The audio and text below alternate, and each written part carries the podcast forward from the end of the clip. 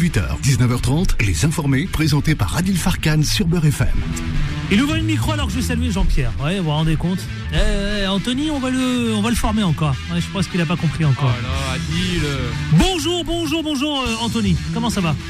Bonjour Adil, bonjour à toutes, bonjour à tous. Allez, c'est parti, vous le savez, bonjour à tous, bienvenue, c'est parti pour les informés de 18h à 19h30, commenter, analyser et à décrypter l'actualité. Alors ce soir, nous allons évidemment parler de plein de bonnes choses. Tout d'abord, l'interview du jour, vous le savez. Euh, on va parler des élections législatives parce que figurez-vous qu'il y a eu une annulation et on va revenir sur ce, cet événement, sur ce sujet précisément avec euh, Thiaba Bruni, qui est la présidente du CRAN, mais elle, elle intervient non pas en tant que présidente du CRAN, elle intervient plutôt pour nous parler de ce qui s'est passé et de l'annulation concernant, euh, pas évidemment, mais concernant cette, cette élection législative dans le 9e circonscription des Français. Ensuite, j'ouvrirai l'antenne tout à l'heure pour parler d'inflation. Vous savez, la flambée des prix, etc. Et puis le mois de mars, le mois d'avril qui risque d'être encore plus compliqué. Nous allons en parler tout à l'heure avec vous au 0153 48 3000 en direct avec vous. Vous le savez, comme chaque soir, vous êtes de plus en plus nombreux.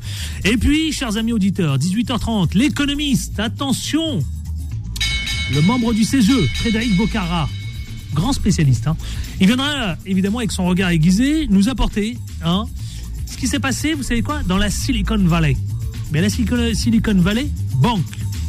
C'est à nous dire ce qui s'est passé parce que vous savez que ça s'est écroulé. Écroulé financièrement. Est-ce qu'on n'est pas en train d'assister à une nouvelle inflation? À un nouveau crash? Tiens, clochette. Clochette? Non, c'est pas ça clochette. Ensuite, oui, alors on a un problème de clochette. Ensuite, vous savez, nous irons avec nos débatteurs influenceurs ce soir. Ils sont trois. Trois pour parler. Est-ce que finalement Elisabeth Borne dégainera le 49-3 N'est-ce pas risqué? N'est-ce pas une atteinte à la démocratie? Aux yeux de la population Je parle. Ah ouais, la double clochette, parce que, chers amis, ça se passe jeudi prochain. C'est pas gagné cette histoire-là. Au point, vous savez ce qui se dit? Les bruits de couloir, que le gouvernement risque de sauter si ça passe pas cette histoire-là. Eh oui, le gouvernement risque de sauter, ce qui veut dire quoi? Ça sous-entend quoi ça? Je vais vous le dire. Dissolution du Parlement. On remet tout, on remet les compteurs à zéro, et donc le président de la République repart évidemment. Ah, bon, moi je, je suppose, ça risque, il y a, je vous le dis clairement, c'est très peu probable que cela passe. Normalement, même s'il dégaine le 49.3, les choses devraient se valider. Mais bon, sait-on jamais? C'est sensible, c'est explosif pour jeudi prochain. Nous reviendrons aussi sur les sujets concernant donc euh, la CGT qui appelle à tout paralyser, bah, blocage, y compris le carburant. On reviendra sur l'inflation. Et puis ce fameux, beaucoup d'associations m'ont interpellé pour en parler. Parce que vous savez quoi, il y a des Français moyens. Voilà. Qui de plus en plus vont aller chercher leur panier alimentaire. Comme dit Jean-Pierre, ils sont pris à, la gorge. Ah ouais, c'est ça. Allez, c'est parti, c'est tout de suite, c'est maintenant, et vous le savez, plus que jamais en toute liberté d'expression. Beurre FM, 18h, 19h30, les informés, présentés par Adil Farkan. Allez, c'est parti pour l'interview du jour, chers amis. Les informés. L'interview. Et l'interview, vous savez, c'est avec euh, Thiaba Bruni, une femme déterminée, euh, paraît-il. Bonjour, euh, Thiaba. Bonsoir. euh, Bonsoir. Adil, plutôt. Comment ça va? Je vais très bien, je vous remercie. Alors, vous êtes la présidente du CRAN, mais ce soir, vous n'intervenez pas en tant que présidente du CRAN. Vous intervenez d'abord tout simplement en tant que femme engagée, déterminée, justement, et vous êtes à l'origine d'un recours euh, auprès du Conseil constitutionnel. Alors, euh, Thiaba Brunet, dites-nous tout. Il s'agit de la 9e circonscription des élections, donc euh, législatives finalement. Tout à fait. Donc, en fait, j'ai introduit un recours auprès du Conseil constitutionnel. Euh, juste après l'élection euh, législative de juin 2022, puisque j'ai été interpellée par de nombreux électeurs qui étaient euh, scandalisés de ne pas pouvoir exercer leur droit de vote. Euh, en fait, il y a eu un problème au niveau des identifiants qui ne fonctionnaient pas. Parfois, c'était le serveur également. Tout un tas de dysfonctionnements électroniques Mhm. et informatiques qui ont empêché, par exemple, euh, je crois, plus de 60% des, euh, des personnes inscrites sur les listes électorales euh, consulaires euh, d'Algérie de voter. Mhm. Et par exemple, les détenteurs de messagerie Yahoo et AOL n'ont pu voter qu'à hauteur de 12%. Donc moi, je constatais qu'il y avait donc un, un déni de démocratie et dans un esprit d'équité et de justice, j'ai donc saisi le Conseil constitutionnel afin que l'élection soit annulée parce qu'il appartient à tout citoyen de choisir son représentant à l'Assemblée nationale et ça n'était pas le cas en l'occurrence. Ce n'était pas le cas en l'occurrence, donc c'est vraiment vous qui êtes à l'origine de cette annulation auprès du Conseil constitutionnel. Hein tout à fait, tout à fait, oui, oui. C'est moi qui suis à l'origine. Euh, j'ai pris un avocat, euh, même si ça m'a coûté de l'argent, je pensais que de toute manière, on ne pouvait pas laisser passer.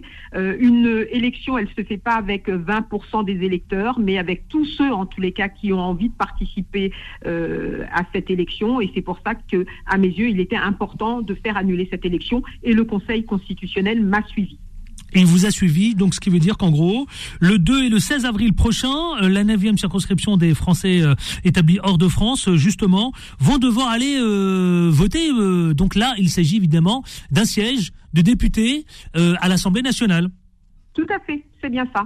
Vous êtes franco-sénégalaise, vous. Hein vous êtes une vraie femme, évidemment. Petite fille de tirailleurs, me semble-t-il, hein, sénégalais. Tout à fait. Oui. vous êtes une femme de gauche femme deux de gauche également. Mes deux grands-pères ont été euh, tirailleurs sénégalais.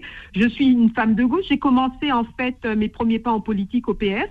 Mmh. Puis je suis passée euh, à EELV parce que je pensais qu'il était important de préserver notre planète, nos ressources pour les générations à venir. Face à l'urgence écologique, je me suis dit qu'il fallait, tout en conservant, c'est-à-dire cet esprit de d'équité, de, justice sociale, de solidarité qui manque bien à gauche. Il fallait également que j'y associe euh, euh, la lutte euh, environnementale, et c'est pour ça que je suis allée. D'ailleurs, vous avez exercé. D'ailleurs, vous avez exercé au sein de EELV, e l'Europe Écologie Les Verts, différentes fonctions de responsabilité. Justement, Madame Brunier. Hein. cadre départemental, régional. J'ai également été euh, coprésidente de l'Observatoire de la diversité parce que la lutte contre le racisme et les discriminations me tiennent à cœur. Alors justement, parlons de, de j'aimerais vous faire euh, réagir. Vous savez, il y a un sujet d'actualité. Le chef de l'État Emmanuel Macron a bouclé sa tournée de quelques jours, 4-5 jours, donc en Afrique centrale. Euh, Est-ce que vous, vous considérez que c'est un échec, que c'est un fiasco, comme le disent certains? Comment vous l'avez vécu justement ce déplacement, puisque on a évidemment tout, y compris le clash qu'il y a eu entre le président euh, de la RDC euh, Kinshasa et le chef de l'État Emmanuel Macron. Cet échange, vous savez, un peu tendu entre les deux concernant évidemment euh, une élection. Comment, comment vous avez vécu ça? J'aimerais vous poser, vous, la question euh, femme engagée. Alors, euh, bon, Emmanuel Macron a décidé de se rendre dans différents pays d'Afrique parce qu'il sent bien que l'Afrique euh, lui échappe. Et donc, il essaye de rattraper les choses, de prendre les devants. L'attitude d'Emmanuel Macron, une fois de plus, a été condescendante. De la même manière qu'au sommet Afrique-France, il a décidé de s'adresser directement à la jeunesse africaine. Mmh. Aucun président africain n'aurait osé s'adresser directement à, la jeunesse euh, française de cette manière. Lui, il l'a fait. Donc, euh, tout un tas de faux pas. En pensant bien faire, finalement, il n'arrange pas les choses. Il est toujours dans cette attitude euh, occidentale condescendante vis-à-vis des Africains. Et euh, je pense qu'il a encore de gros efforts à faire s'il souhaite, euh, comment dirais-je, euh, changer en tous les cas l'état d'esprit qui règne actuellement en Afrique parce que bon ils en ont assez de cette exploitation française mmh dans les pays euh, d'Afrique francophone. parce qu'on le sait, vous, euh, euh Thiaba Brioni, euh, vous, vous, êtes favorable hein, pour justement ce partenariat d'échange entre la France, l'Europe et l'Afrique d'un gagnant-gagnant. Mais qu'est-ce que vous appelez ce, ce schéma de gagnant-gagnant? Gagnant-gagnant, c'est-à-dire que quand les entreprises françaises se rendent en Afrique pour s'installent en Afrique pour exploiter, par exemple, certains gisements, euh, que ça ne se solde pas par 80% euh, des bénéfices pour la France et 20% pour euh, le pays, le pays local, par exemple. Vous vous présentez donc dans le cadre de ces élections, donc le 2 et le 16 prochain, justement, mhm. avril. alors, c'est quoi vos engagements pour pour aller aller donc décrocher ce siège hein, au sein de l'hémicycle? Pour vous, c'est quel sens donnez-vous justement à cet engagement? Alors moi, je suis très impliquée en Afrique. D'une part, je travaille au sein d'une association pour mettre en place des jumelages entre des villes françaises et des villes euh, africaines. euh, pour tisser des liens euh, sociaux, économiques, culturels. Et puis aussi, j'accompagne des entreprises euh, internationales qui veulent s'implanter en Afrique. Donc, c'est pas une lubie, c'est pas du jour au lendemain euh, que j'ai décidé de, euh, de m'engager sur cette circo. Euh, une partie de ma famille vit, euh, par exemple, au Sénégal. Mes parents sont au Sénégal depuis une vingtaine d'années maintenant, après avoir euh, effectué leur vie professionnelle en France, en région parisienne. Donc, j'ai vraiment des attaches dans cette neuvième circo des Français de l'étranger. Je vois quelles sont les difficultés auxquelles sont confrontés, par exemple, mes parents en Mhm. tant que binationaux. Euh, la devise de la France, c'est liberté, égalité, fraternité, mais on se rend compte en fait que euh, les expatriés ben, sont un peu les laissés pour compte euh, des politiques publiques et ne bénéficient pas des mêmes avantages que les Français qui vivent dans l'Hexagone. Hmm. Donc c'est ce qui m'a motivé, c'est encore cet esprit euh, de, de, de justice qui m'a poussé dans cette élection. Je veux vraiment euh, faire en sorte que euh, les expatriés, que les binationaux aient exactement les mêmes droits que euh, les Français qui vivent euh, en métropole. Euh, c'est un combat en fait que, j'ai envie de mener. Vous voulez mener aussi d'autres combats, c'est celui de qui sont incarnés par Europe Écologie Les Verts. J'imagine que vous, justement, en tant que Europe Écologie Les Verts, vous allez suivre, je dirais, la couleur politique de votre parti, ou est-ce que vous Alors, avez je des suis idées plus à Europe Écologie. Je sais bien, je sais bien, mais vous êtes une femme de gauche, et notamment avec cette Ah sensibilité euh, d'Europe Écologie Les Verts, parce que j'entends que vous voulez euh, 100% d'énergie renouvelable, vous voulez euh, notamment, euh, je, je vois, il y a plein de choses autour de- des solutions euh, écologiques. Tout à fait, oui, oui. Mais par contre, moi, j'ai décidé. Vous-même, vous dites euh, même que la- l'Afrique n'est pas la poubelle de l'Occident. Oui, parce que très souvent, les, solutions qu'on nous présente en France, euh, comme la voiture électrique, on nous dit que c'est la panacée, on nous présente la voiture électrique euh, comme euh, vraiment écologique. Finalement, quand on regarde bien, on voit que tout ce qui est pollution est, comment dirais-je, est transféré en Afrique. Et c'est pas la c'est pas la panacée, c'est peut-être la panacée pour les pays occidentaux, mais pas pour les pays euh, les pays africains. Donc c'est pour ça que je dis qu'il faut que l'échange soit vraiment gagnant-gagnant et qu'on cesse de prendre l'Afrique comme euh, la poubelle, euh, la poubelle euh, comment de, de l'Europe. Et quand on présente des solutions écologiques, il faut qu'elles le soient aussi bien pour les pays occidentaux que pour les pays euh, africains. Je sais, Voilà. c'est aussi des millions d'emplois dans la transition écologique. hein. Vous, vous voulez, Ah euh, quand vous, vous faites référence à l'Afrique ou à la France, il y a aussi la- Oui. l'agriculture, l'énergie, le bâtiment qui sont concernés. hein. Donc, euh, vous voulez créer, j'imagine, des millions d'emplois dans ce sens. Oui, c'est euh, de toute manière, oui, c'est véritablement un levier. Ça sera un levier pour les pays africains. Ça permettra de créer tout un tas de, de, de, de, de métiers et on en a besoin. Mais par contre, j'ai décidé de sortir de la structure d'un parti pour garder une certaine autonomie. Moi, mon parti, ça sera les électeurs de la 9e circonscription des Français de l'étranger et leur intérêt. Je ne veux pas. Mais si vous êtes élu justement, si vous êtes élu, vous, euh, Thiaba euh, Bruni, euh, Oui. euh, justement, la France, vous savez qu'elle perd du terrain en Afrique. On l'a remarqué Mhm. justement avec ce déplacement du chef de l'État Emmanuel Macron, qui, qui est parti et s'est réconcilier et réparer certaines erreurs du passé. Quand on a la Russie, la Chine ou par exemple encore la Turquie, qui sont, qui ont un véritable ancrage en Afrique, vous vous dites quoi Vous? Comment justement comment comptez-vous rattraper tout ce retard? Ben, il va falloir changer de mentalité et arrêter d'être dans une position paternaliste. Donc, euh, moi, je pense que la France a tout intérêt euh, à passer justement par ces binationaux pour travailler avec les pays, euh, les pays africains, parce que euh, nous sommes plus au fait des réalités Mhm. de ces pays, euh, de la mentalité de ces pays, et c'est ce qui manque. Parce que j'ai fait une étude il y a quelques années, par exemple, sur les ambassadeurs, et on constate que seulement à l'époque 1,5% des ambassadeurs étaient euh, issus euh, des comment étaient issus des ex-colonies. C'est-à-dire que jusqu'à présent, on ne sait pas jouer le jeu. Enfin, le- le- le- la position que pourraient avoir justement les binationaux, une position très positive euh, pour la France, et ça lui permettrait peut-être aussi d'éviter certaines erreurs qu'elle peut commettre. Euh, ben pour l'instant, elle ne le fait En- pas, et c'est à, c'est vraiment, euh, comment dirais-je, à son, à son Vous- détriment. Vous, femme déterminée, euh, Madame Thiaba Bruni, justement, qu'est-ce que vous dites à celles et ceux qui nous écoutent? Puisque le D le 16 avril, c'est très vite, ça arrive à grands pas. Hein. Qu'est-ce Oui, que, en quelques fait. secondes, qu'est-ce que vous avez envie de leur dire? Moi, Celles et ceux qui vous écoutent. Oui, bon, euh, je suis très au fait en tous les cas des problématiques qui se posent euh, pour euh, les binationaux et les expatriés. Et ma politique, elle sera basée sur une concertation. Je suis euh, à 100% pour euh, la démocratie participative et j'aimerais justement co-construire des propositions de loi avec les personnes qui se trouvent, avec les, les personnes qui se trouvent dans ces, euh, dans les pays de la 9e circonscription.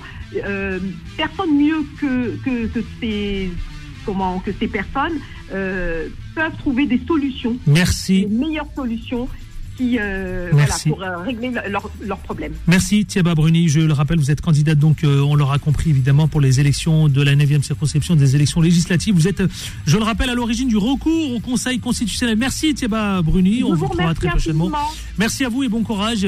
Tout de suite, on marque une pause. On se retrouve tout de suite après, justement, avec les auditeurs. On va parler d'inflation, on va parler de flambée des prix, on va parler de panier, on va parler d'associations. Bref, de plein de bonnes choses. Enfin, plein de bonnes choses. Oui, enfin, si, si on voit les choses comme ça. On va parler de choses. Voilà. Euh, 01 53 48 3000. Je vous attends tout de suite. Le standard est ouvert. À tout de suite. Les informés reviennent dans un instant. Beurre FM, 18h, 19h30, les informés, présentés par Adil Farkan. 18h23, si vous venez de nous rejoindre, ça sur les informés. Tout de suite, les auditeurs ont la parole. 01 53 48 3000. Les informés vous donnent la parole. Et on va parler d'inflation, on va parler aussi de ce fameux panier. Les associations m'ont contacté pas mal en masse pour me dire, pour m'alerter, que c'est complètement inédit ce qui se passe dans nos quartiers populaires, c'est complètement inédit ce qui se passe dans nos villes, dans nos régions, dans nos départements et dans notre France, tout simplement pour nous dire qu'il y a un véritable problème. Je leur ai dit, que se passe-t-il? Eh bien, tout simplement, ils m'ont résumé ça en un mot. Les Français, moyens, voilà, viennent de plus en plus récolter, venir récupérer leur panier alimentaire. Eh bien, je voudrais en parler avec vous, chers amis auditeurs, 01 53 48 3000. Là, tout de suite, je vous attends, 01 53 48 3000. Faudrait qu'on parle, évidemment, parce que moi, ça me préoccupe quand on me dit que dans les quartiers populaires ou euh, même ailleurs, hein, notamment, qu'il y a des familles complètement euh, modestes qui viennent de plus en plus maintenant récupérer un panier alimentaire pour nourrir leurs enfants, nourrir leur famille. Et ça, c'est préoccupant, oui, effectivement. Alors, qu'est-ce que vous en pensez, vous, 01 53 48 3000 Est-ce que ça vous alerte? Est-ce que vous êtes étonné? Est-ce que vous êtes surpris? Est-ce que finalement, non, euh, tout cela n'est que le fruit d'une résultante, c'est-à-dire évidemment quand on voit euh, tout ce qui se déroule avec ce contexte économique, eh bien venez en parler avec nous ici même au 01 53 48 3000. On vous attend, Anthony vous attend donc au standard pour venir dégainer. 01 53 48 3000. Les informés vous donnent la parole. Et je vous le dis, alors Pierre, euh, tiens, je vais accueillir Jean-Pierre euh, Colombiesque, l'ancien commandant de la police et aujourd'hui le porte-parole des polices indépendantes. Bonsoir, ça vous a manqué? Vous nous avez manqué à la radio Bonsoir Adil, oui, vous m'avez manqué. Et, Ça va? Et surtout comédien depuis depuis euh, la fin de mon activité professionnelle. Bah oui, Absolument, ça va, tout ça va va bien. mieux, ça va mieux. Les raisons qui m'ont écarté de vous, de chez vous, avec beaucoup d'émotion, Ouais. sont réglées à ce jour, donc tout va bien. Bon, tant mieux, c'est le principal, c'est l'essentiel. Dites-moi, vous savez que justement en attendant nos auditeurs au 01 53 48 3000, vous savez que de plus en plus d'associations, moi je les ai eu au téléphone qui disent que, eh bien, euh, les aides alimentaires ont enregistré une forte hausse. Ça vous, euh, Oui.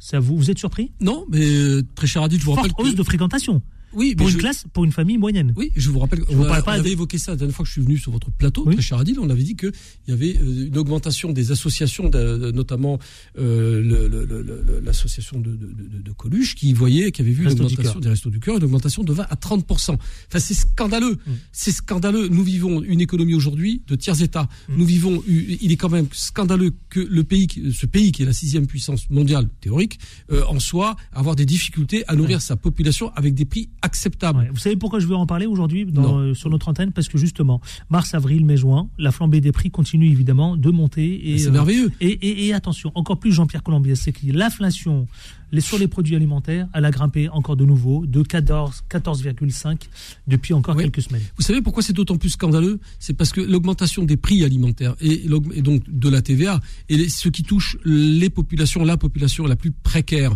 c'est un véritable racket sur les plus précaires dans notre pays. C'est scandaleux. Nous avons dans le même temps l'annonce d'un président de la République Raquette, eh ben, je vais demander à nos éditeurs si, euh, prépare, s'ils partagent ce que vous dites. qui prépare un que c'est du budget, racket tout ce un- qui se passe? Très cher Adil, un budget militaire de Non mais c'est fort les mots que 450 vous employez. mais ils sont- ils sont concret. C'est quand même ça que. Je veux entendre nos auditeurs au 01 53 48 3000. C'est scandaleux ce que nous vivons. Nous avons Emmanuel Macron qui nous annonce un budget prévisionnel militaire de 430 ou 450 Non, milliards. Et, et on est à discuter de Colombiès. 17 milliards d'augmentation, enfin de pour le Dans le budget monde. des retraites. La France n'est pas isolée. C'est le monde qui connaît ça. Alors je, je peux vous faire une Non, réponse pas le monde. Non, Allez, l'Europe, l'Europe. Oui, mais alors là, je vais vous dire un truc. Là, euh, c'est. c'est- Et j'aimerais entendre nos auditeurs vraiment au Il y a 01 53 aucun- 48 il y a 3000. Il faut, il faut, problème. je veux vous Faut- entendre les amis. Hein.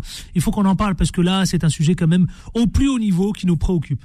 nous payons de manière directe ou indirecte le quoi qu'il en coûte, d'une certaine manière. Euh, entre autres, avec, ce, budget sur l'alimentation, enfin pas ce budget sur l'augmentation des prix.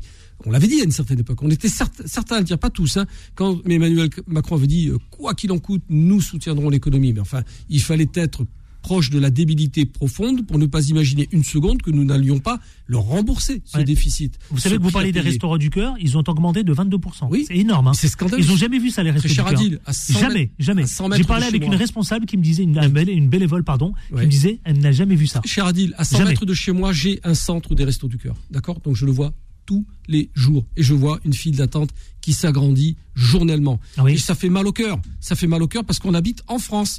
Et il est quand même hors de question, intellectuellement, philosophiquement, d'imaginer que dans ce pays, des gens puissent faire la queue pour bouffer. Hmm. Je dis, mais où va-t-on? C'est ce que vous voyez au pied de. Au pied de chez moi. C'est de rue d'Alleray, pour ceux Hmm. qui, qui, qui connaissent le, le 15e, tous les jours. Tous les jours. le- c'est ben, si- c'est quoi le profil C'est quoi le profil des euh, De C'est quoi le profil C'est quoi le profil?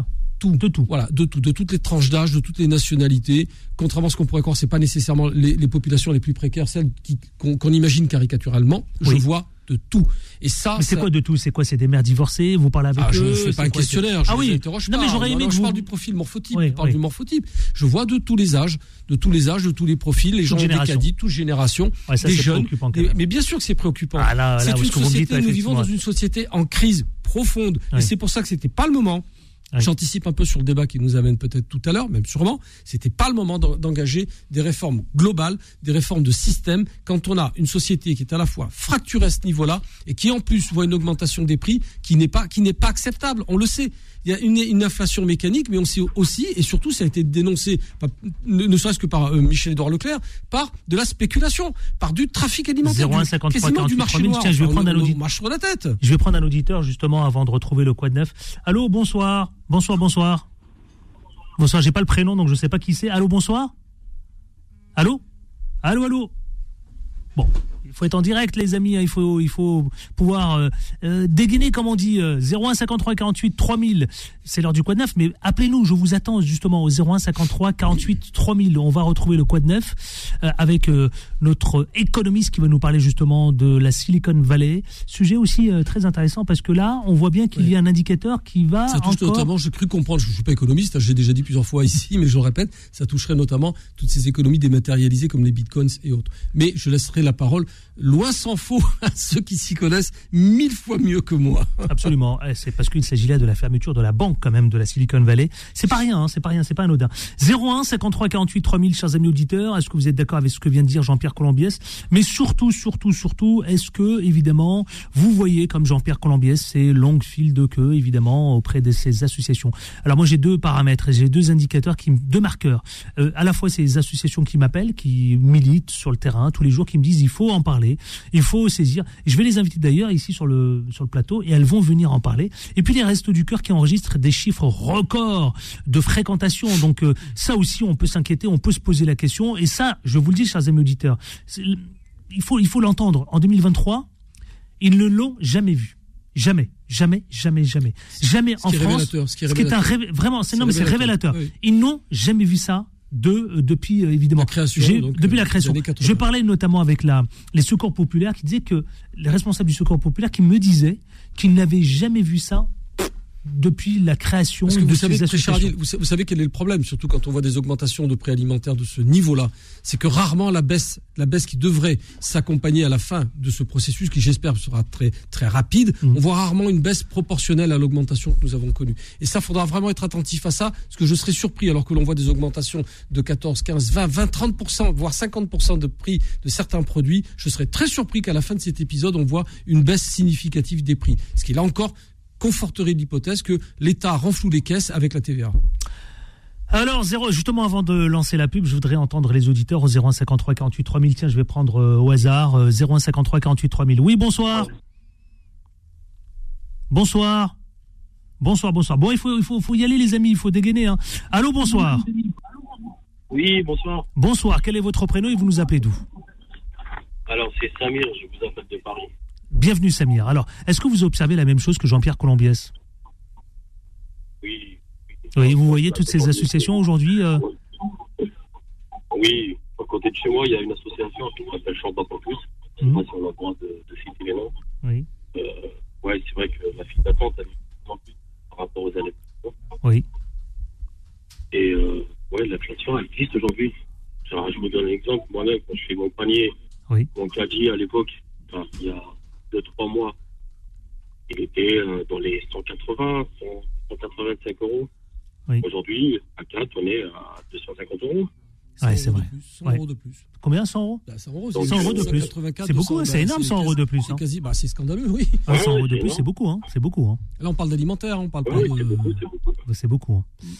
Merci Samir d'être intervenu. hein. Donc, euh, Ouais, je vous en prie, bon courage. Ouais, merci à vous 0153 48 3000. J'accueillerai Abdel de Toulouse. Et vous, tous les autres d'ailleurs au 0153 48 3000, on vous prend. Je marque juste une courte pause pub et on se retrouve tout de suite après.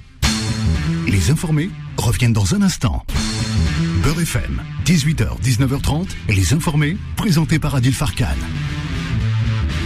Et 18h40, si vous venez de nous retrouver, sachez-le, c'est les informés. Euh, sujet extrêmement euh, important dont on parle ce soir, c'est la flambée des prix. On parle aussi, vous savez, surtout, surtout focus sur les associations.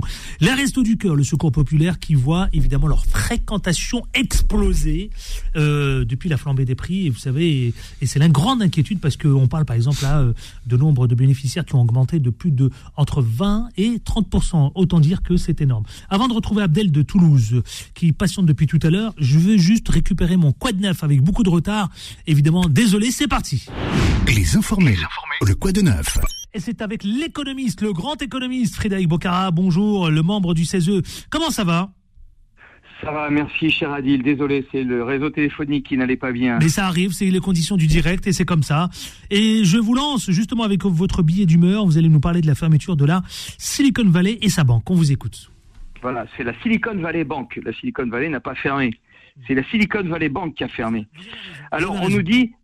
Alors, mais c'est c'est une façon de retenir le nom de la banque, Silicon Valley Bank, SVB. Alors, on nous dit le problème, c'est l'état de la finance qui est terrible. Ah là là, c'est terrible. Non, attention. Le problème, c'est l'état du pays et de l'état de l'économie réelle et ce que font les banques centrales et ce que font la finance. Qu'est-ce qui s'est passé pour cette banque? Cette banque, c'est la banque qui prête aux startups, à la Silicon Valley, etc. Elle existe depuis euh, plusieurs dizaines d'années. Voilà. Euh, quand les banques centrales ont augmenté les taux d'intérêt, Oui. ça a fragilisé tout de suite ces banques-là, Oui. qui, pour garantir l'argent que déposent les startups chez elles, ont du capital, mais ce capital, c'est des obligations. Mhm. Et les obligations, elles ont une caractéristique. Quand le taux augmente, la valeur des obligations passées baisse, parce qu'on va en acheter d'autres, à un taux plus élevé. Comme elles ont un taux fixe, les obligations, on se débarrasse de celles-là. Et du coup, dans les bilans, il faut valoriser les obligations à la valeur de marché, donc à la valeur de ces anciennes-là dont la valeur a baissé à cause du marché. Et donc, tout d'un coup, la valeur qui garantit les, qui garantit les, les comptes que les entreprises déposent dans cette banque, ça s'effondre.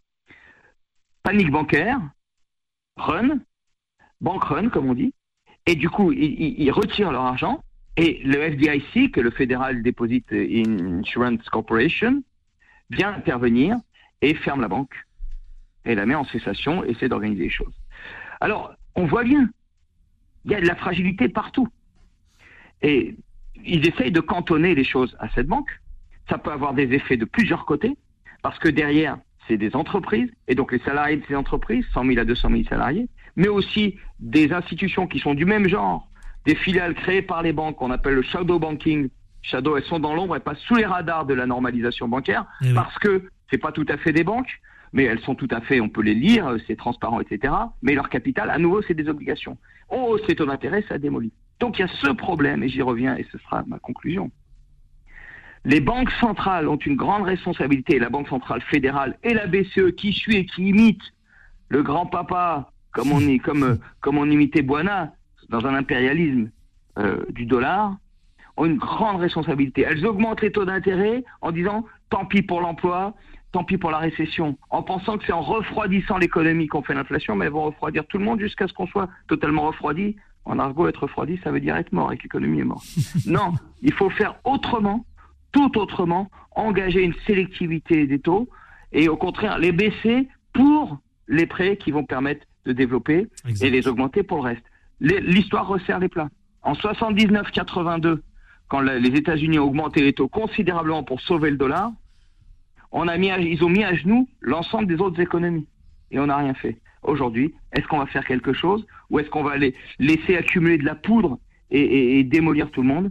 C'est quand même la grande question. Plus que jamais, les banques centrales doivent agir autrement, développer les services publics. Le débat a commencé à monter au Parlement américain, avec même des interventions euh, des démocrates, qui sont pourtant de la gauche modérée, mais il va falloir la développer partout et la comprendre. C'est une question qui concerne tous les citoyens. Voilà ce sur quoi je voulais vous alerter. Merci beaucoup, Frédéric Bocara, vous savez, pour cet éclairage, ce décryptage dont on avait besoin, effectivement, quand on parle d'économie, quand on parle de la banque de la Silicon Valley. Merci infiniment. Très bonne fin de semaine et à la semaine prochaine, sans faute. À la semaine prochaine, on parlera peut-être de l'inflation. Ça va pas s'arrêter comme ça. Ah, euh, courage. merci, merci à vous, donc économiste et membre du CESE. Voilà, vous l'aurez compris. Donc c'est le Quad 9. 18h45. Tiens, je vais prendre Abdel de Toulouse que je récupère parce que effectivement il nous attend depuis tout à l'heure. Abdel de Toulouse, bonsoir. Bonsoir. Bonsoir, bienvenue. On vous écoute concernant donc euh, toutes ces associations qui s'inquiètent justement euh, euh, à- à- quand elles voient euh, leur fréquentation bondir avec ces chiffres qui passent de 20 à 30% pour aller récupérer des, des paniers alimentaires. Moi, surtout, je veux surtout parler du gaspillage, en fait. Ouais. Allons-y. Parce que bah, c'est il y a cinq ans, je travaillais dans une entreprise. Et en fait, je, je travaillais à l'aéroport. J'armais les avions, Mm. tout ce qui était prestations, tout ce qui était euh, repas et, euh, et tout le gaspillage que je voyais. Mm. C'est, je veux dire, moi, le soir, quand je finissais le boulot, Oui, j'avais trois poches, de, euh, trois cabas quoi, oui, de, de bouffe quoi, oui. que je ramenais tous les soirs. Avant de rentrer, je le donnais au SDF Mm. tous les soirs. Mm. Moi, c'est surtout ça quoi. Les entreprises qui jettent la bouffe quoi, alors qu'ils pourraient faire manger euh, des, des, des milliers de personnes quoi. Chaque Mm. entreprise. hein. Et c'est tous les jours la même chose. Dans les poubelles, ils jettent. Au lieu de le donner euh, aux associations, au resto du cœur.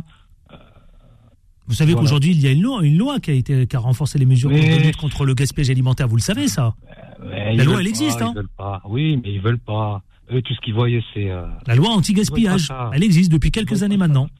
Ben, euh, Pour une économie, justement. Donc, non, mais en plus, c'est intéressant ce que vous dites. Justement, cette loi anti-gaspillage, c'est pour une économie, justement, circulaire, qui permettait à d'autres euh, euh, de venir euh, s'alimenter.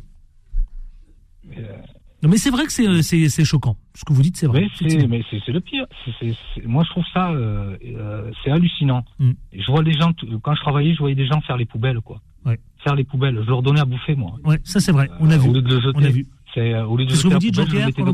Non, mais pour, pour, pour alimenter le débat et, et confirmer ce qui vient d'être dit, il y en a de plus en plus. On a de plus en plus de gens qui, effectivement, font les poubelles. Pour, mais j'ai, vu de ça. Il y a, ça a commencé il y a 10 ans déjà. Oui, déjà, bien sûr. il y a Et 10 ans. rappelez-vous. Moi, ça m'avait choqué. Il y a 10 ans a- déjà, on voyait Oui, des gens. Et, euh, et beaucoup de, de grandes surfaces mettaient des aliments non consommés Mm. euh, en limite de, de, de péremption à l'extérieur de leur magasin, à disposition de ben, justement de, de- de- des plus précaires. Et ça, ça provoquait des incidents. Sauf qu'aujourd'hui, c'est plus les plus précaires. Alors, si- mais ce, Ah, qui, ce que développe le, certains, euh, certaines grandes surfaces, c'est justement de- des tarifs promotionnels à l'intérieur des magasins pour euh, ne pas gaspiller tout ça. Mais effectivement, ça, euh, ça, ça- c'est euh, rien par rapport à ce qu'on voit sur les associations d'aide alimentaire, ce qui, est- qui reste euh, problématique. Merci Abdel de Toulouse. Et vous faites bien de récupérer tous ces cabas justement pour aller les, euh, pour aller les donner aux, aux plus précaires. Vous avez raison, aux plus vulnérables. Merci euh, Abdel de Toulouse. Le- non, mais ce que je veux dire, c'est que le pire, c'est que c'est, les grosses entreprises, quoi. Oui. Qui jettent, quoi. Non, mais normalement, ils n'ont plus le droit de jeter. Il y a la loi pas le boulanger à côté. Il y a, il y a la Non, loi. la- entreprises Normalement, si vous voyez ça, vous pouvez le dénoncer, vous pouvez en parler. Hein. euh. Ah, mais, Ah oui. mais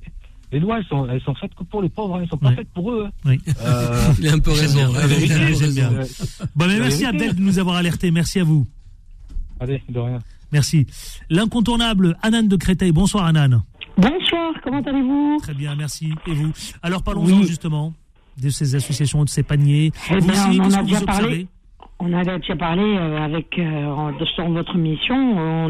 L'inflation fait que les associations aujourd'hui, euh, euh, euh, je vais dire offre, mais je dis pas, je j'aime pas le mot offre. euh, euh, malheureusement, proposent des, des paniers repas, ils proposent des repas à tout le monde, à toute catégorie sociale euh, mélangée. Ouais, proposer de l'aide. la quoi. catégorie ce moyenne. C'est ce que vous voulez dire. Proposer de l'aide, quoi, de plus en plus. Exactement, Ouais. ils proposent de l'aide vraiment euh, même à la catégorie moyenne, hein, ceux qui avant euh, pouvaient se permettre d'acheter euh, tranquillement en fait leur panier euh, chez Aldi, Lidl ou Carrefour ou Intermarché, bref. Mais c'est, ils pouvaient. Aujourd'hui, le aujourd'hui le panier moyen en fait euh, n'existe plus. C'est soit en fait on, on mange bien et on a de l'argent, suffisamment d'argent pour vivre et donc l'inflation on la ressent pas ou du moins on la ressent peu. Sinon, on la, on la ressent et on la prend vraiment comme un, comme en fait une claque en pleine figure. Et puis là, il faut chercher des moyens, des alternatives pour payer moins cher, pour pour euh, pour euh, pour payer moins cher. Je reviens en fait à ce que vous disiez la dernière fois. Je sais pas si le monsieur, euh, vous savez les épiceries d'à côté. Quand j'ai besoin d'un truc, je vais acheter ce dont j'ai besoin et je rentre. Hmm. C'est tout. C'est c'est comme ça, ça c'est comme ça que ça se passe. Après, j'ai entendu quelque chose que votre euh, chroniqueur Oui. a dit, qui est Oui. très très très intéressant par rapport aux impôts. Oui. Oui, et, et les impôts, pour moi, ce sont le, c'est le plus grand racketteur légal qui existe. Ça vous fait rire. J'adore. Oui, j'appelle. Non, parce qu'en fait, c'est comme ça. Je dis à chaque fois qu'ils me, prennent de l'argent, chaque fois qu'ils me prennent de l'argent, je dis bon bah ça y est, on vient de me racketter. Hein. Bon allez, c'est pas grave. Il faut vous que je paye. Il vous faut qu'il faut que je paye. Je paye. Parce qu'elle elle le dit aussi avec le sourire, je fais Ouais, remarquer, ouais. euh, Adil. Bah oui, Vous je êtes d'accord, avec- c'est ça Ah oui, je Franchement, suis d'accord, pas bien dire sûr, parce que je l'ai dit. mais je le dis avec le sourire, c'est pour éviter, en fait, c'est pour détendre euh, Vous vous éventuellement les prochains auditeurs qui me d'accord. disent non, mais ça va pas, il faut pas dire ça et tout. Mais attendez, j'ai Ménade, Ménade Ouchénir qui n'est pas d'accord. Lui, ça le fait pas sourire. Bonsoir, je, Ménade Ouchénir. Bonsoir, Bonsoir. Adil, bonsoir Ouais, ça vous fait pas bonsoir rire, Anan. Non, le- euh, Bonsoir. qualifier les impôts de raquette, non. non La TVA, je Euh, parlais de la TVA peu alimentaire. importe lequel, la TVA, l'IS, l'IR, ce que vous voulez. Alors, on peut parler des heures de comment c'est organisé, des taux de combien, de qui, mais de dire que c'est voilà un impôt, c'est censé être. Alors, je suis d'accord que c'est pas toujours formidablement appliqué, mais c'est censé être une solidarité nationale qui est quand même bien utilisée dans la plupart des cas. Et naturellement, il y a des cas où on peut s'interroger.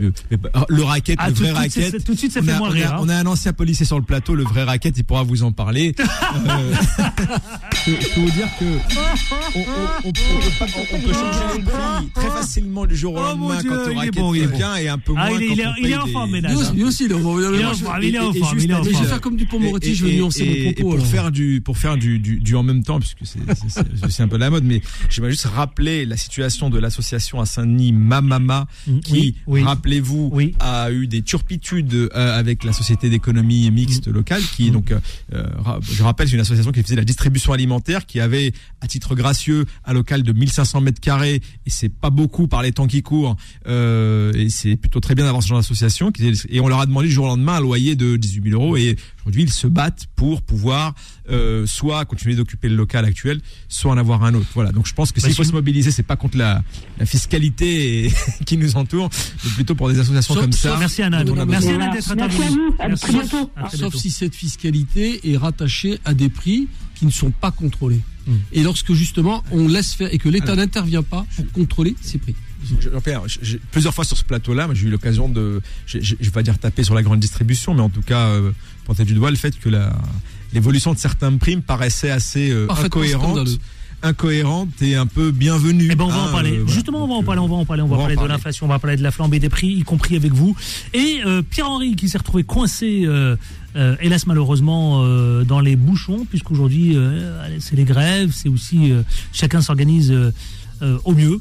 Donc on va le retrouver par téléphone dans une poignée de minutes. Il sera avec nous 0153 48 3000. Vous pouvez continuer de nous appeler 18h53 et on marque une pause et on se retrouve dans une poignée de minutes. Appel. À tout de suite.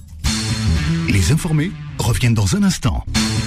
Beurre FM, 18h, 19h30, les informés, présentés par Adil Farkan. 18h55, si vous venez de nous retrouver, c'est parti tout de suite le face-à-face.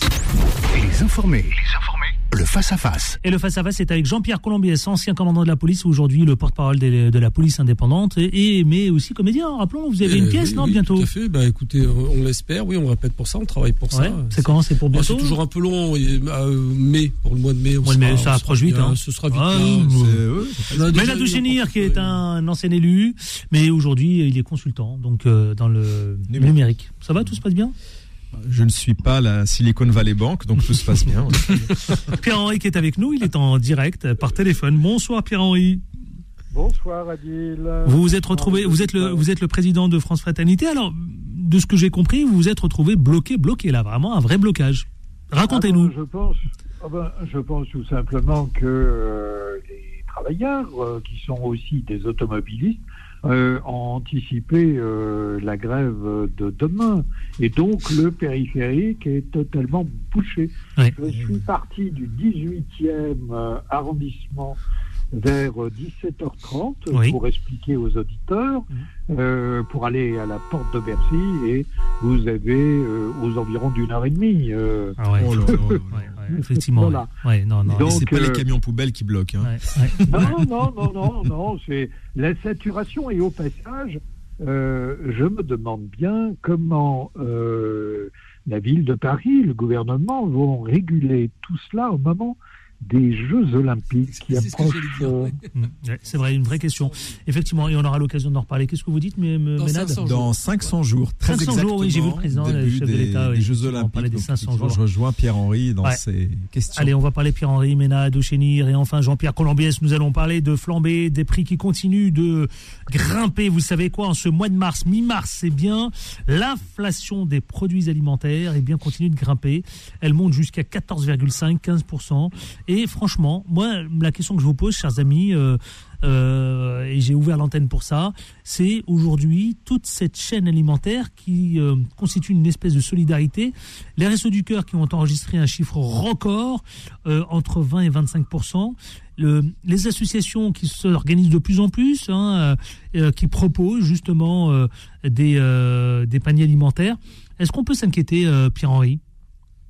Ah ben, euh, oui, il y a des raisons d'inquiétude. euh, Oui. Il y a des raisons d'inquiétude. Non, parce que les Français que, sont de euh, plus en plus nombreux maintenant à se tourner vers les, associ- les associations hein, pour réclamer de Ah, l'aide oui. alimentaire. C'est ça qui. Bah. Et je voudrais qu'on en parle ce soir. hein. Eh ben, ça signifie tout simplement qu'il y a un certain nombre de personnes euh, qui échappent euh, en réalité aux minima euh, sociaux, euh, euh, qui échappent à l'ensemble des radars et qui, à un moment donné, euh, pour se nourrir, n'a pas d'autres alternatives que euh, de se rendre euh, au guichet d'un certain nombre d'associations. Et donc, c'est la raison pour laquelle le, les Restos du Cœur, mais aussi le Secours Populaire et d'autres associations ben, constatent une augmentation de, euh, de la fréquentation. Ouais, mais vous qui connaissez un peu le milieu du bénévolat, euh, mon cher Pierre-Henri, pardonnez-moi, je vous pose la question parce que c'est très clair aujourd'hui. Quand je vous dis que c'est très important ce qui est en train de se passer, quand je m'adresse à tous les dirigeants, euh, les cadres de, justement de ces associations, les Restos du Cœur, le Secours Populaire et d'autres aussi d'ailleurs me disent que c'est inédit en France, qu'ils n'ont jamais vu cela se produire, justement que ces Français se tournent de plus en plus pour cette aide alimentaire. C'est inédit ce qui est en train de se passer aujourd'hui. Oui, alors il y a, il y a manifestement une augmentation euh, de euh, la fréquentation, donc ça signifie euh, une plus grande précarité. Et cela est assez étonnant parce que on ne peut pas dire dans le même temps que euh, le gouvernement n'a pas agi. J'entends les critiques qui se font sur l'absence de régulation des prix, la renonciation à un panier anti-inflation de la part euh, du gouvernement, mais dans le même temps, celui-ci dépense énormément d'argent pour euh, euh, héberger, y compris des gens qui sont en très grande précarité. Il n'y a jamais eu autant de places d'hébergement financées par l'État aujourd'hui. Donc, ça veut dire que la réflexion est, est insuffisante de la part des pouvoirs publics et que à un moment donné, il faudra absolument euh, euh, agir. Et il faut notamment agir pour euh, ramener un certain nombre de personnes dans le travail, dans l'activité, parce que j'entends beaucoup les pouvoirs publics euh, s'honorer d'un taux de chômage inédit, relativement bas, etc. Mais je pense que l'analyse est incomplète parce qu'il faut aller voir euh, la nature du travail qui est euh, proposé, euh, notamment en Ile-de-France, ce sont des travaux euh, souvent à temps partiel pour les plus précaires, euh, des, des travaux à horaires décalés et euh, très mal payés. ne J'ai fait un tour de table, j'ai fait un tour de table le Pierre-Henri. Je vais faire un tour de table justement parce que je voudrais entendre vos co-débatteurs euh, Ménade Chénier et ensuite Jean-Pierre Colombiès. Oui. Ce qui est intéressant à observer, c'est le profil effectivement des personnes qui y vont, parce que ce- on n'est plus dans les personnes de, issues de la grande précarité ou de la grande fragilité, et on évolue de plus en plus vers des classes moyennes. Et lorsque j'étais élu à, à Rogny-sous-Bois, c'était un de nos combats euh, de pouvoir justement ces classes moyennes en fait qui euh, qui doivent payer tout et n'ont droit à rien, et effectivement qui gagnent tout juste un peu plus que euh, les minima qui leur permettraient d'avoir des aides et pas assez justement pour pouvoir être euh, financièrement euh, indépendants. Euh, et c'est ces personnes-là qui, à mon avis, sont euh, de plus en plus dans les files d'attente de, de ces associations-là. Et c'est- un indicateur, comme vous dites, et comme on l'a entendu ce soir, assez significatif et assez inquiétant, qui, qui, qui, nous, qui nous démontre que effectivement la, la, la précarité progresse et par capillarité. C'est-à-dire avant c'était vraiment les gens très pauvres et maintenant ça commence à être des gens qui, il y a encore quelques temps, étaient dans les dites classes moyennes, moyennes basses, ou, et, mais qui sont euh, ce qu'on appelle, et c'est un phénomène qui existe beaucoup d'ailleurs euh, dans les pays anglo-saxons, les, les travailleurs pauvres, les working poor. Et, et attention effectivement à ne pas laisser cette capillarité, euh, la, la- la- la précarité remonter par capillarité aux couches euh, moyennes, puisque on va, sinon on va euh, continuer le déclassement. C'était ma question, justement. Et, et être un pays avec à la fois une classe très fragile et à la fois une classe très aisée et pas de classe moyenne au milieu. Et la ça, classe moyenne est à, est à défendre et à préserver. Et alors, est-ce que, est-ce que, est-ce que la France est en train de s'appauvrir? La Mais, question alors, est là. et d'une- Jean-Pierre Colombiès. euh, Tout le monde ne s'appauvrit pas. hein. Il, il échappera à personne que l'augmentation de la précarité, elle n'est que pour certains, Mm. et pas pour tout le monde, hein, puisque beaucoup de rentiers ont accumulé énormément de bénéfices ces- ces dernières années. Euh, il faut s'interroger, il faut arrêter de jouer à l'autruche, il faut arrêter, il faut que ce gouvernement très vite cesse la méthode, à la fois la méthode Coué et à la fois de jouer à l'autruche. Pourquoi je dis ça? C'est tout simplement parce que cette catégorie de travailleurs pauvres, en Allemagne, on appelait ça le lumpenprolétariat.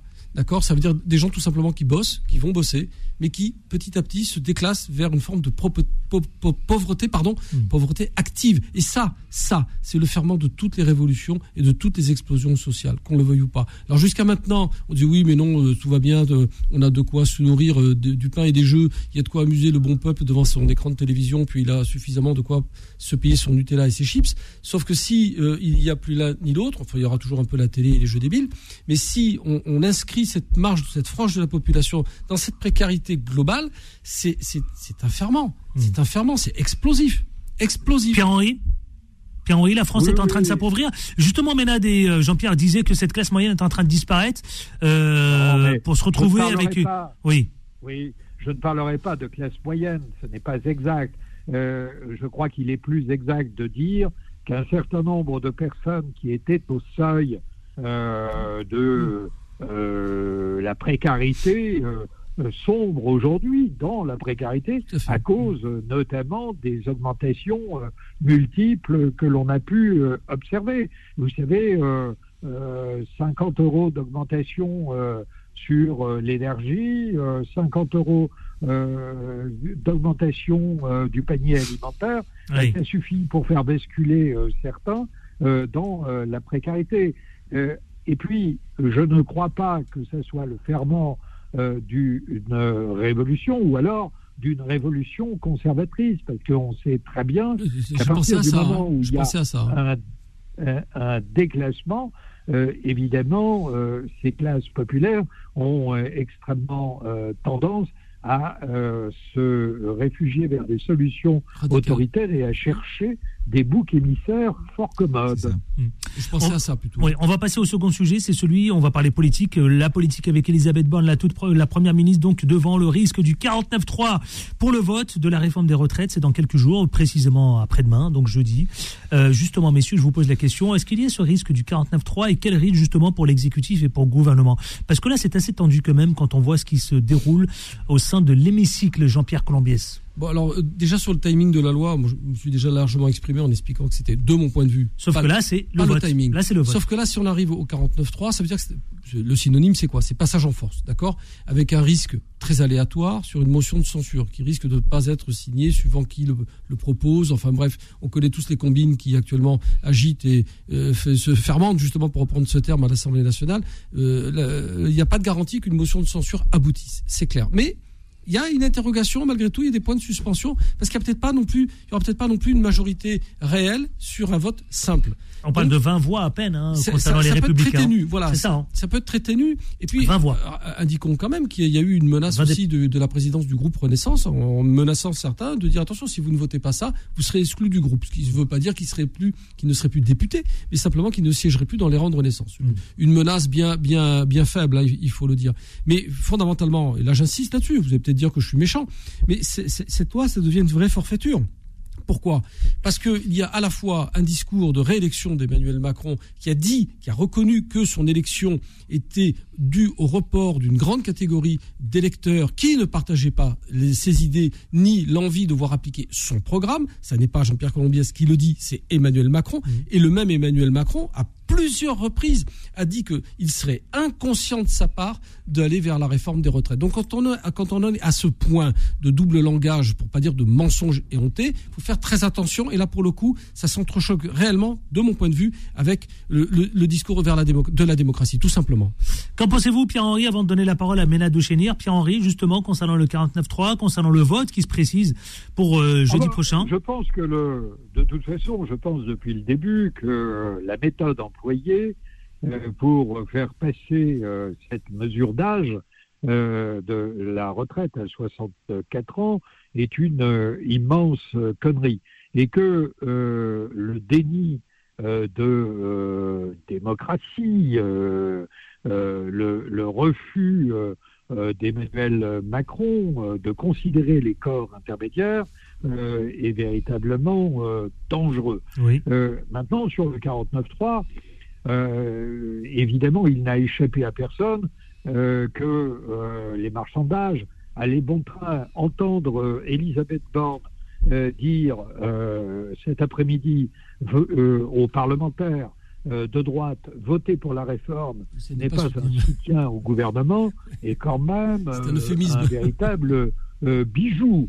Euh, parce que cette réforme en réalité euh, c'est d'abord et avant tout euh, aujourd'hui la réforme euh, d'un parti qui fait moins de 5% à l'élection présidentielle et je pense euh, à LR qui euh, euh, tient par la barbichette euh, euh, le gouvernement. Alors, est-ce qu'il y aura un 49-3 Eh bien, s'il y a un 49-3, je pense que euh, le Conseil constitutionnel aura son mot à dire Oui. euh, ensuite, parce que tout simplement, euh, cette loi, ce projet de loi, n'aura pas été voté par une euh, par une assemblée. Alors, bien sûr, euh, ça Mais ça se joue à quoi? Ça euh, se joue à, à, à 20, 20 voix à peine, hein, mais c'est beaucoup, c'est énorme. Alors, attention, il y a 573 députés aujourd'hui, la majorité est à 287. Euh, bon, euh, on ne sait pas très bien euh, où on en est aujourd'hui, et je pense que le gouvernement ne prendra pas le risque de voter s'il n'a pas euh, des assurances. On, par- on parle de 15 à 20 euh, euh, députés du, du groupe Les Républicains qui voteraient contre aujourd'hui le projet de loi. Maintenant, euh, il y a d'autres députés à horizon, euh, y compris à l'intérieur même de Renaissance, euh, qui sont prêts à voter contre. Mais euh, C'est de toute façon, ça donne Donc vous êtes en train de nous dire que c'est pas non plus acclamé, quoi. Pas gagné. non, c'est pas c'est c'est pas gagné, mais ça donne une image de la démocratie parlementaire qui est véritablement terrible. Euh, et euh, euh, voilà. Et, et je pense qu'il ne faudra pas s'étonner si lors des prochaines élections, en réalité, il y a une euh, une désaffection encore plus grande du corps électoral. Donc euh, tout ça nourrit les extrêmes et je ne comprends pas ce à quoi joue Emmanuel Macron. Et cette critique que je formule, c'est la critique que formule un certain nombre de personnes euh, qui ont euh, voté Emmanuel Macron en euh, 2017 ou en 2022. Nous n'avons pas euh, voté et soutenu Emmanuel Macron euh, pour cela. Euh, voilà. Et, et- aujourd'hui, euh, c'est une partie de l'électorat d'Emmanuel Macron qui s'en va. Euh, je crois que c'est la fin du macronisme tel que ça a été annoncé en euh, 2017. Méladou Chénir, justement, on vous écoute parce que j'ai euh, une déclaration qui a retenu notre attention concernant le chef de l'État, Emmanuel Macron, euh, entre les deux tours, justement, euh, vous allez comprendre. au lendemain Ouais, au lendemain, au lendemain, Au lendemain de lendemain son de son- élection, pardon. Moi, moi j'aimerais déjà un, un propos euh, liminaire. C'est, euh, je vais peut-être vous étonner, Adil, mais euh, adresser euh, mes félicitations à la France Insoumise d'avoir euh, réussi. Nous, ça me à- surprend, oui. Il y a du oui, oui, il y a de l'humour là. Il y a- non, bah, vous, me direz, vous me direz, vous me direz ce que vous en pensez. Mais euh, depuis quelques semaines, on n'a jamais autant entendu parler aux informations de navettes parlementaires, d'Assemblée nationale, de Sénat, de commission mixte paritaire. Il y a des gens qui sont allés chercher, qui ont googlé ce que ça voulait dire. Bah oui. Ça- ça- bah, c'est formidable. Non mais longtemps, ouais. vous voyez ce que vous voyez là où je veux en venir. Eh oui, commission grâce- des lois, grâce au non-vote, exactement, grâce à, et, et- et à À l'agitation. Alors, je dis LFI parce que c'est eux qui ont le plus agité quelque part euh, l'opinion, même si, à mon sens, les conséquences risquent d'être pires que le mal. Euh, mais en revanche, moi, déjà, c'est un premier propos que je tiens à Un peu. passer à l'antenne, c'est euh, Bah, bien, non, bravo pour que les, les gens, les gens, maintenant, s'intéressent aux institutions. Ils ont fait redécouvrir effectivement les instituée arcades de- par là, on va être très pédagogue, la Constitution, cette même Constitution, donc il y a un article qui est 49, alinéa 3, qui dit qu'on peut se passer effectivement, donc c'est tout à fait constitutionnel, du vote du Parlement pour certaines lois.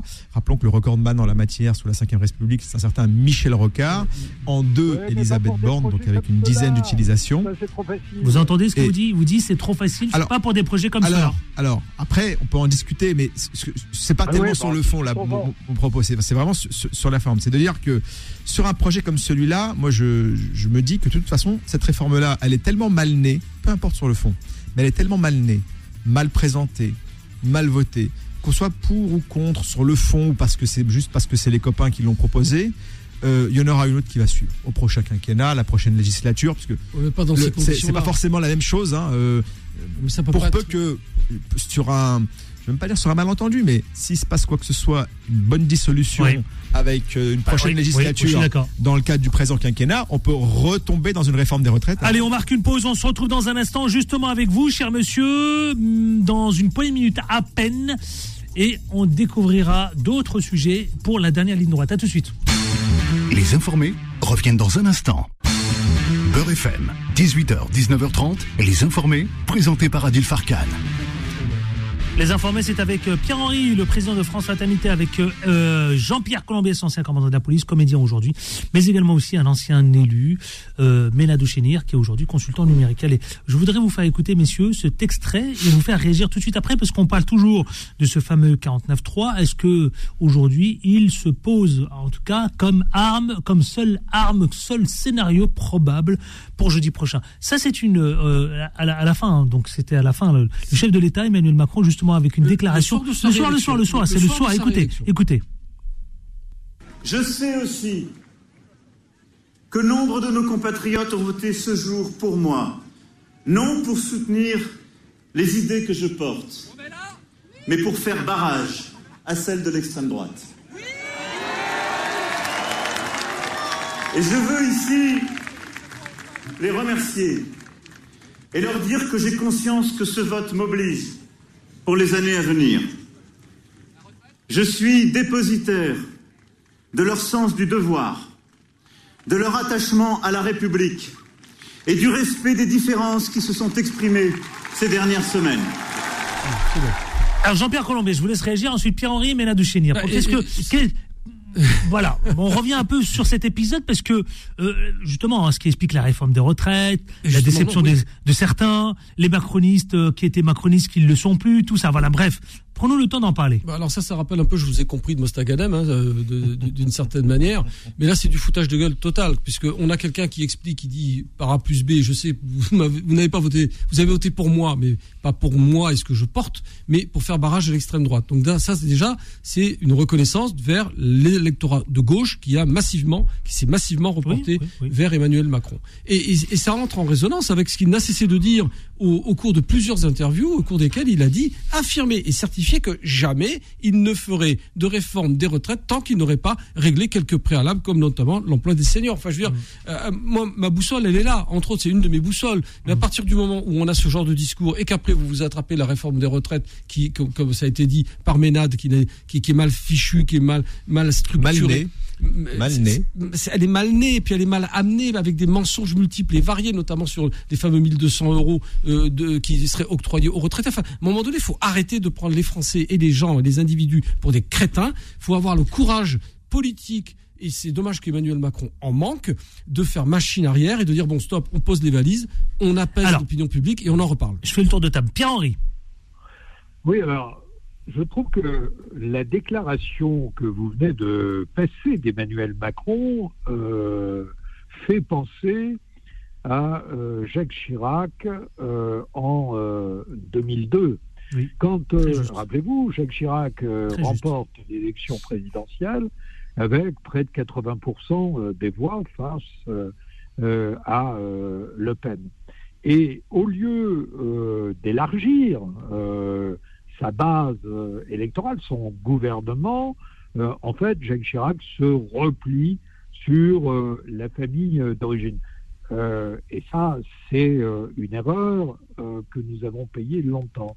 Eh bien, je pense que Emmanuel Macron fait exactement la même chose, qu'il a oublié le contexte dans lequel il a été élu et qu'aujourd'hui, il pense à autre chose.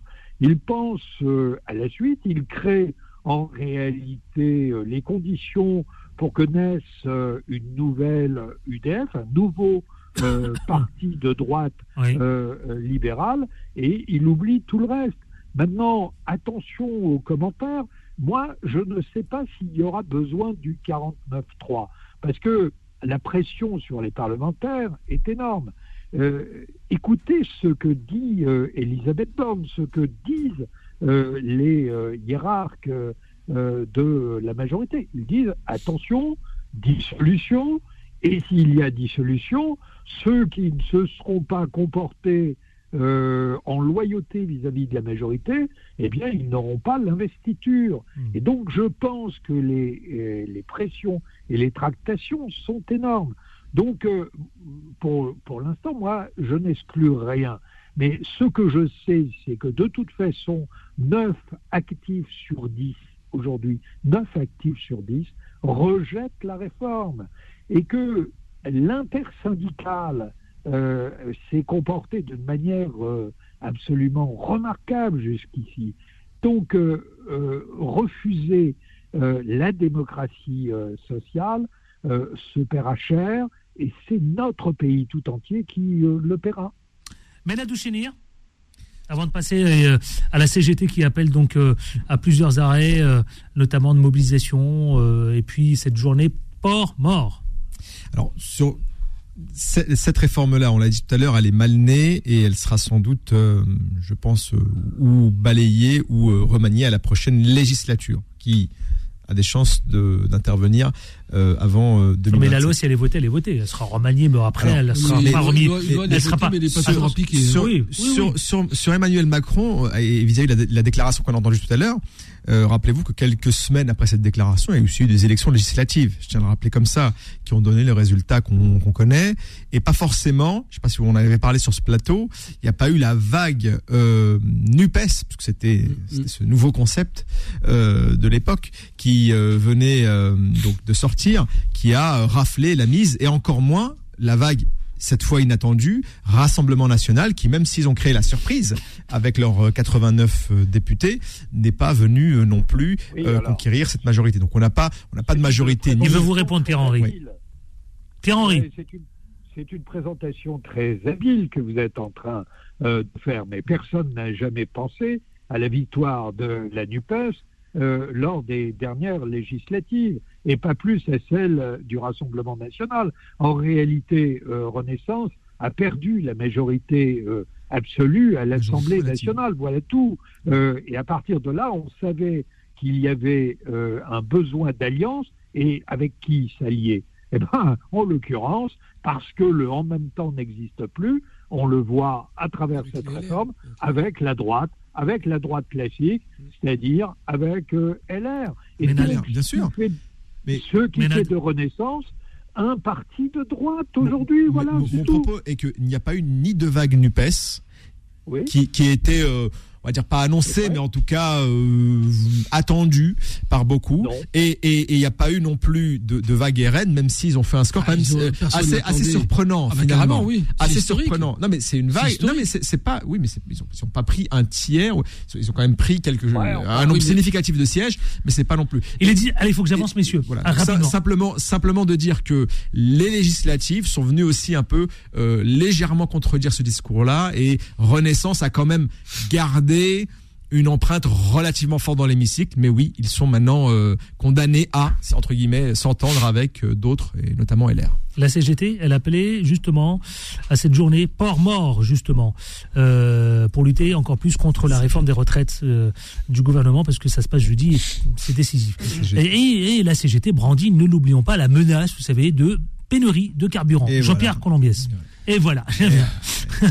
Alors, bah justement, je pense que là, vous n'allez pas dernier d'accord. C'est le dernier mot ou pas euh, Allons-y, allons-y, les 28, parce qu'après, je rends l'antenne à très vite. 30. hein. Euh, on, on a évoqué le foutoir absolu de ce qu'était l'Assemblée nationale depuis quelques mois. Moi, je demande haut et fort, et, et l'entende qui veut et le répercute qui veut, à ce qu'on revienne sur la loi de François Hollande du non-cumul des mandats, et ce qui évitera ce spectacle affligeant d'une Assemblée nationale composée de gens qui, qui tombent du ciel, qui sortent d'on ne sait où, et qui n'ont strictement aucun ancrage local, et ce qui est une catastrophe pour la démocratie. Mais la Doucheni, ensuite Pierre-Henri. Encore une fois, la CGT travaille contre les personnes qu'elle dit défendre. Donc le, les pénuries de carburant comme une menace, ça va pas embêter euh, ni la bourgeoisie, classe dirigeante, enfin tout. Vous ouvrez n'importe quel livre de marxisme, euh, prenez les, les méchants.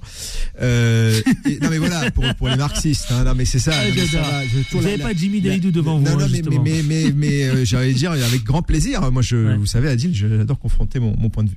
Euh, donc, la CGT, non, bah voilà, comme d'habitude, tout faux. Ils vont s'en prendre aux plus fragiles. Surtout avec l'émission qu'on vient de faire, on, on voit qu'en ce moment, c'est pas le moment d'aller embêter les gens qui ont déjà du mal à, à faire leurs courses. En plus, à y aller en, en allant taper sur les sur les stations essence. Et moi, je pense, je finirai par croire qu'ils défendent vraiment les plus faibles lorsqu'on aura des opérations essence gratuite, euh, euh, produits gratuits et tout ça pour Et- les plus ouais. fragiles. Et là, ils feront perdre de l'argent à ceux de qui plus- disent. exactement, ils sont de plus en plus à le voilà, la penser. sincérité de la CGT, vous Absolument. savez euh, ce que j'en pense.